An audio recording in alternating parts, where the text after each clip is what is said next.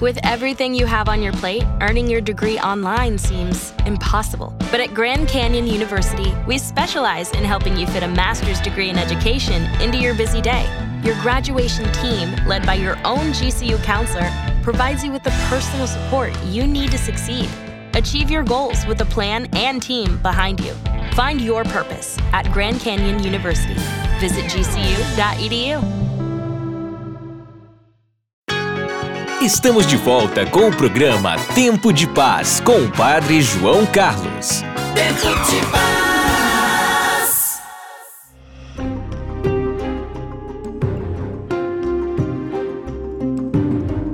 Fraternidade e Educação é a campanha da fraternidade deste ano. Hoje, as novas gerações têm, aparentemente, mais facilidade para estudar o clima na sociedade, nas famílias, hoje cobra que todas as crianças e adolescentes estejam na escola, por exemplo. Há muitas escolas disponíveis e profissionais da educação com educação superior, com formação específica para o ensino. Há décadas atrás, a coisa não era bem assim. Bom, a pergunta é essa para a nossa conversa de hoje. Para estudar, você encontrou alguma dificuldade? Para participar do programa, solicitar a meditação ou pedir oração, entre em contato conosco pelo fone 0 operadora 81 3224 9284 ou pelo WhatsApp 81 99964 4899.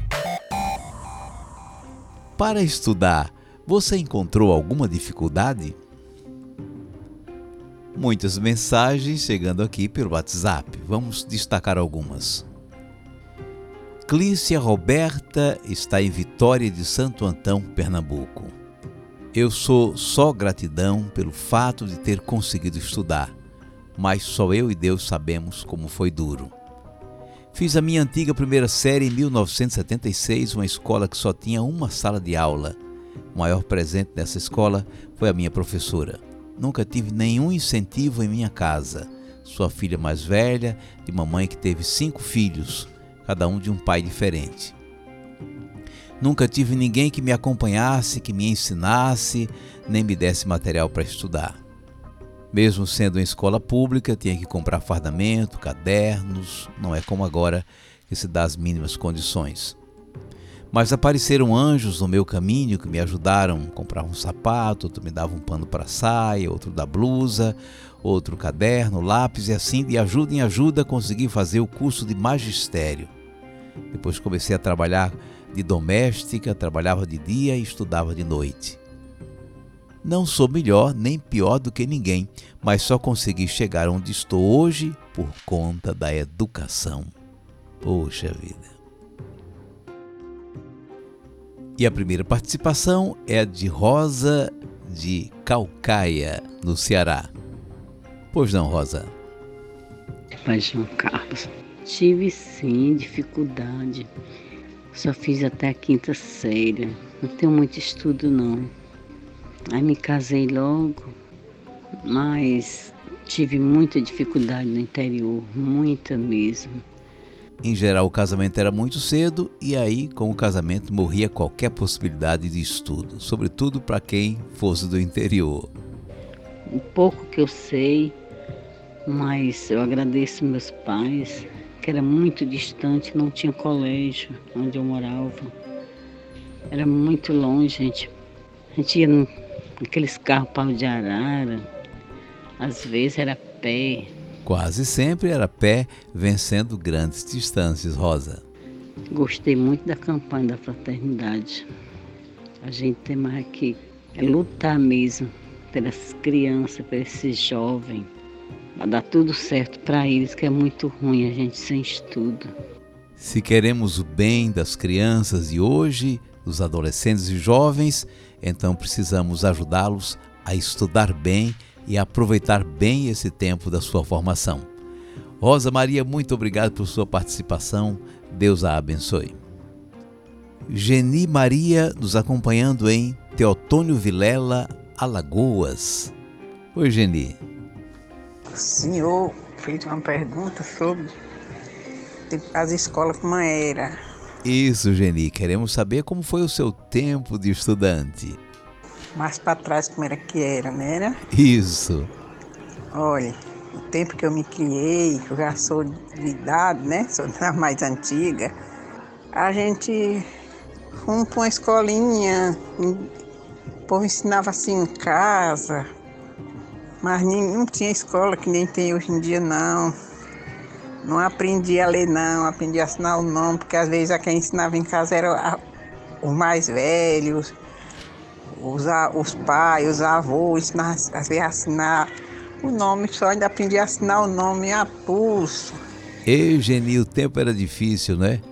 É bom a gente saber para não cobrar das pessoas antigas o mesmo que se pode cobrar das pessoas de hoje que têm muito mais facilidade, escolas, estímulo e tudo mais. Geni, muito obrigado por sua participação. Jesus lhe abençoe. O Senhor é uma bênção nas nossas vidas. Que eu rezo por o Senhor também todos os dias. Muito obrigado, Geni. Deus a abençoe. Rosemary nos acompanhando em São José do Rio Preto, São Paulo. Oi, Rosemary. Padre João Carlos, bem, apesar de a minha família não ser rica, mas meu pai sempre muito trabalhador e minha mãe também, eles prezavam pelos nossos estudos desde pequenos. E eu só vinha compreender tudo isso mais tarde, mas o que era mais importante para eles era que a gente estudasse, fizesse. Inclusive não nos não nos deixaram ou não nos eh, mandaram trabalhar cedo e nós, sobre, nós tínhamos a obrigação de estudar. Muito interessante, Rosemary. Os seus pais eram trabalhadores, mas faziam questão que vocês dessem prioridade ao estudo. Até evitaram que vocês trabalhassem. E o seu pai tinha um bom estudo, Rosemary? O meu pai não estudou, né? estudou em roça, ele falou que meses só, em, em roça mesmo, em sítio com meninos de todas as idades, daquela forma, e aprendeu ali o, o beabá meio na Bahia, mas ele queria que nós estudássemos. Ele era autodidata, foi aprendendo as coisas sozinho, com muito esforço e vencendo na vida. Você falando assim do seu pai, Rosemary, eu tenho certeza que muita gente está se identificando nessa situação. Pais que não tiveram oportunidade de estudar, tiveram mínimas noções, mas venceram por esforço próprio. Então eu tive essa essa sorte, essa bênção, né? Eu não encontrei dificuldades para os estudos. Podemos ter tido outras coisas, mas a família sempre unida. Graças a Deus. Então, Rosemary, com o estímulo dos seus pais, as coisas foram mais fáceis em relação aos seus estudos. Minha amiga, muito obrigado por sua participação. Gratidão, padre. Acompanho o seu programa, acompanho todo o seu trabalho. É, nossa, é maravilhoso. Gratidão. Muito obrigado, Rosemary. Deus a abençoe. E nós aqui embalados no tema da campanha da fraternidade deste ano, Fraternidade e Educação. Para estudar, você encontrou alguma dificuldade? É a nossa conversa de hoje e quem está chegando é Romilda Bertotti, de Porto Velho, Rondônia. Oi, Romilda. Sua bênção, Padre João Carlos. Deus a abençoe. Então, antigamente era muito difícil para a gente estudar. No tempo dos meus pais, eles pagavam um professor particular para ficar na família, em casa, porque eram famílias grandes, 10, 12 filhos, então o professor ficava lá até alfabetizar, ensinar tudo o que ele sabia. No meu tempo, lá no comecinho dos anos 60, é, a gente ia nas escolinhas no interior, que meus pais moravam no interior, na casa do, da professora mesmo. Ela montava a escolinha lá e a gente ia. Ela ensinava até o que ela sabia. E essa, Romilda, é propriamente a fotografia de tempos mais antigos, né? Estudava-se em casa, ou era um professor, ou a própria mãe ensinava o que podia. E depois podia ir para uma escolinha que era na casa do próprio professor, da própria professora, que era apenas uma pessoa que tinha um pouco mais de conhecimento. Depois Meus pais colocaram na casa da minha avó, na cidade, para mim parar com ela. E dava 100 quilômetros de a distância entre a casa do meu pai a casa na cidade, a casa que morava minha avó. Mas isso era, se tornava tão longe por não ter. Ninguém tinha carro na época. Se andava muitos quilômetros a pé até uma estrada onde passava um ônibus, não sei quantas vezes por semana, nem era todo dia. E essa viagem que levava quase o dia todo.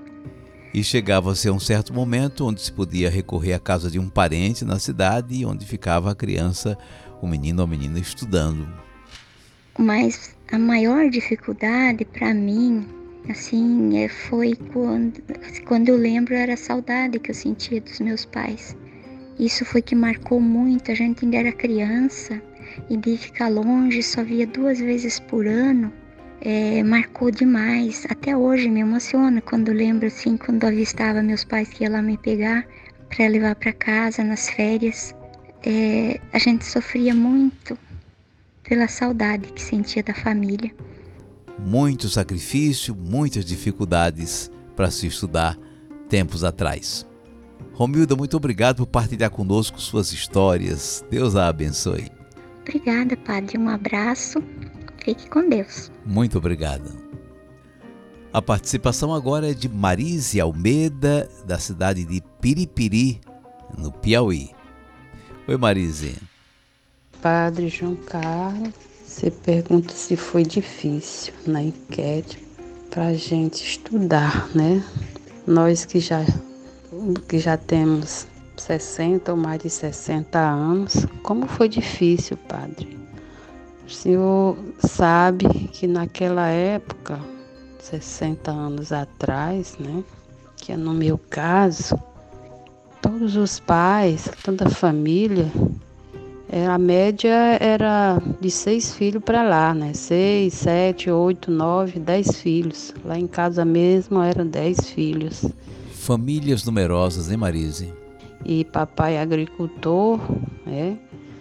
para dar formação a esses dez filhos foi com muita dificuldade. E ainda mais que a gente morava num lugar pequeno, atrasado, não tinha estudo suficiente.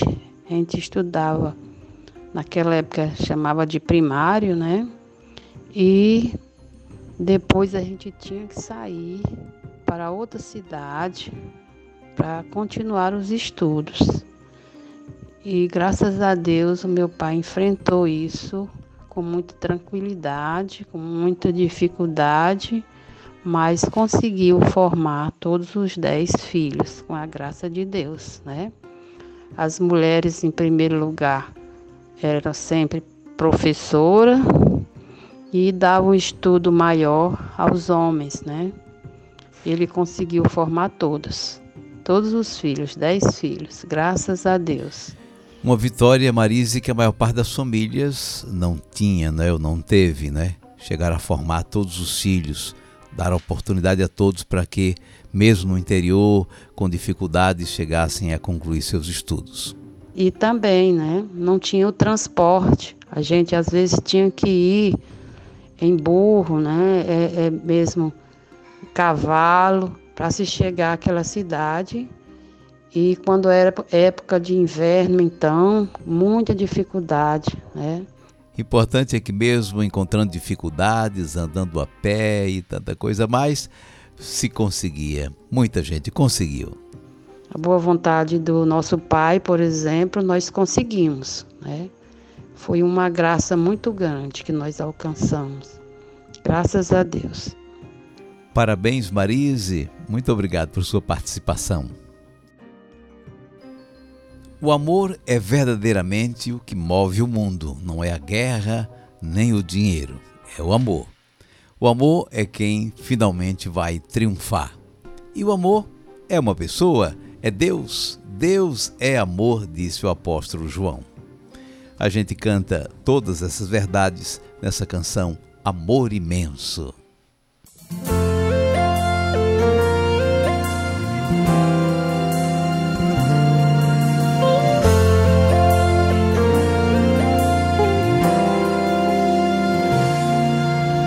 Vem tá difícil viver sem você por aqui. Vem colorir nosso mundo e me fazer feliz. Traz teu amor que é tão forte e de muita beleza. Meu coração não consegue viver na incerteza. Abre a porta e deixa entrar essa paz que faz o amor imenso, imenso. Abre a porta e deixa entrar essa paz que faz o amor imenso, imenso. Vamos deixar o amor enramar essa terra. Vamos deixar essa paz enraizar todo mundo. Vamos deixar a pureza invadir nossos corações, se transformar em corrente em busca de soluções. Abre a porta e deixa entrar essa paz que faz o amor imenso imenso. Abre a porta e deixa entrar essa paz que faz o amor imenso, imenso. Vamos deixar o amor enramar essa terra. Vamos deixar essa paz enraizar todo mundo. Vamos deixar a pureza invadir nossos corações, se transformar em corrente em busca de soluções. Abre a porta e deixa entrar essa paz que faz o amor imenso, imenso. Abre a porta e deixa entrar essa paz que faz o amor imenso, imenso. Abre a porta e deixa entrar essa paz que faz o amor imenso, imenso. Abre a porta e deixa entrar essa paz que faz o amor imenso, imenso. Abre a porta e deixa entrar essa paz que faz o amor imenso, imenso. Abre a porta e deixa entrar essa paz que faz o amor imenso.